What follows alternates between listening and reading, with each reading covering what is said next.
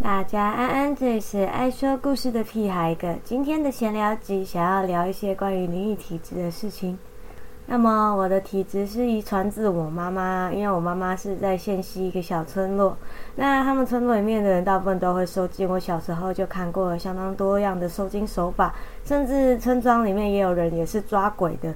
之前那个抓鬼的阿姨过世的时候，好像也有出一些状况，就有听到在村里面的祈祷有讨论过相关的事情，所以我才知道这件事。这样，不过我们也有十多年已经都没有回去县西那个地方，所以后续怎么样，我们后来也不清楚。那有一部分看过文章的朋友应该也知道，我妈妈在两年前就因为大肠癌而过世。那在这之前也是花了一段时间去照顾他，然后也是因为妈妈过世的时候发生了一些有趣的事情。当时我曾经在 PPT 的 Marble 版上面有 po 文写过，这也是开启了之后我开始写故事的一个契机。这样子，那带有这个灵感体质的应该都知道，小时候应该会为了这种事情蛮困扰的，因为首先小时候还很弱，那就很容易耍丢，或者是晚上容易做噩梦。那个时候我。小时候最深的印象就是喝了各种的符水啊，看过各种各样的收金手法，还有就是因为我妈妈觉得我不想，就是不希望我太快去承担这些能力，所以也带过我两次去大庙关过我的能力，直到三十一岁的时候，所有能力又重新启动，关不起来了。然后当时的记忆也就一并解压缩，所以那段时间头还蛮痛的，但是。在小时候，就是遇到一些事情的时候，其实会很不喜欢自己有这个能力，因为会被就其实到现在也还是一样，就是会有人会说你这个能力是你有病还是怎样的。那有时候自己本身就已经过得很辛苦了，还要被人家说是神经病还是什么，其实会觉得蛮挫折的。我想这应该也是蛮多有有灵异体质的人会相关的心路历程。就其实每个人都想法都一样。那现在也因为有哈利波特的关系，我们都会可以有办法，都是称就是没有体质的人是麻瓜嘛。那其实有时候我们也会想说，做个麻瓜好，搞不好还比较幸运。但是在我妈妈过世的时候，我有一个新的体悟，就是因为在那个时候我分享文章然后，PTT 上面就整个站内性大爆炸，每个人都希望知道说往生的亲属或者是往生的宠物过得好不好。这时候我才觉得说，原来有这个能力，其实某个程度来说还是一种幸运。那也顺便帮忙带话给他们，就发现这可以带给这有的时候可以帮助到别人，我就觉得有一点欣慰。因为其实对我们来说，就是王者就像是隔了一道墙，那有时候我们也可以就是可以看到墙的另外一边的他们在做什么，有时候也有办法跟他们联系。这个时候就会忽然间觉得说，哦，原来对很多人来说。可以跟往生者沟通是一件很幸运的事情。那也因为这样子，就开启了就是之后想要帮人家帮助更多人去传递这个讯息，或者是让人家知道说往生者过得好不好。那大部分都过得蛮蛮好的啦。所以，然后也常因为这样子，就是看到蛮就是我觉得能够带给别人一点。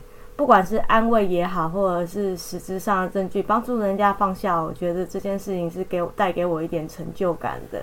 那在我妈妈过世以后，我也忽然间觉得这个能力好像就是我跟妈妈最后的联系，所以就不再觉不会特别去排斥说自己是有这个能力的人。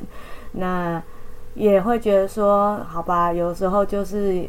能力越大，责任越大吧。有时候可能因为说有这个能力，可能会给自身带来一些困扰，或者是生像我们这些有体质的人，必然的过程就是生大病，或者是遭逢大祸。但是我觉得，如果付出这个代价的结果是好的，那呢，我觉得都是好的。所以有现在也会开始觉得说，原来自己有这个能力是一件值得感恩的事情，因为。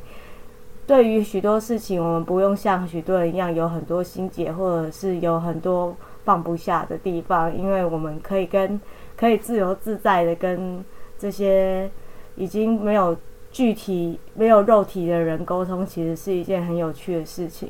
就也不是很有趣，应该是说很有意义吧，就是。当我们能够把别人想说的话带到，去解了结他们心中的遗憾的时候，我觉得这是一件很有成就感的事情。就是我们有这个能力去做到这件事情。那时候我就开始觉得很欣慰。其实我第一个感应的对象是当面感应的，让他妈妈其实早就不在，然后就顺便把他妈妈想跟他说的话都带给他。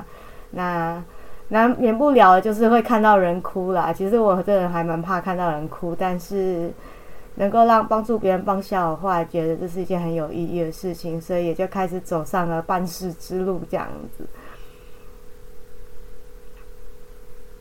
以前会觉得这个能力像诅咒一样，会觉得希望能够摆脱。最近也有一个游戏的那个实况，叫做那个《恶灵古堡八村庄》的那个罗斯之影，那那一个我其实看的蛮有感触的。就是罗斯其实也是一个有特殊的能力的人，而且具体来说，应该是说被那个菌种寄生，或者是算是一个宿主吧，所以他有一些。跟常人不一样的地方，然后他也希望曾曾经也希望做回正常人，但是在紧要关头，他决定还是重拾他的力量，他决定成为一个嗯普通人眼中的怪胎，但是他也觉得这也没什么不好。我觉得那一段我看了，其实是在最后他决定把自己的能力拿回来的时候，那一段我其实看的蛮感动的，就是蛮有感触的啦。因为曾经我也有。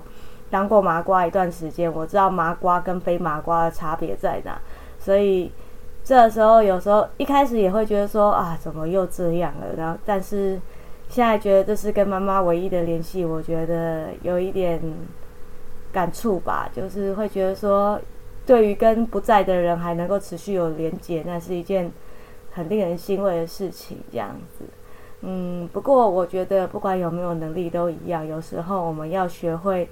用祝福的心去面对生离死别，或者是用关怀的心去面对与自己分离的人。因为有时候最重要的不是说这个人具体的待在你的身边，而是你们彼此心中都有彼此，这样子才有意义。这样子，我觉得是这样啊。嗯，今天也算是一个有感而发吧。就是其实，在看了《罗斯之影》的那个实况之后，就一直想要做这样的闲聊集，跟大家聊聊这样的。这些心情这样子，那当然神明故事之后也会持续更新啦。不过现在就是稍微休息一下，因为这周又要开始化疗啦。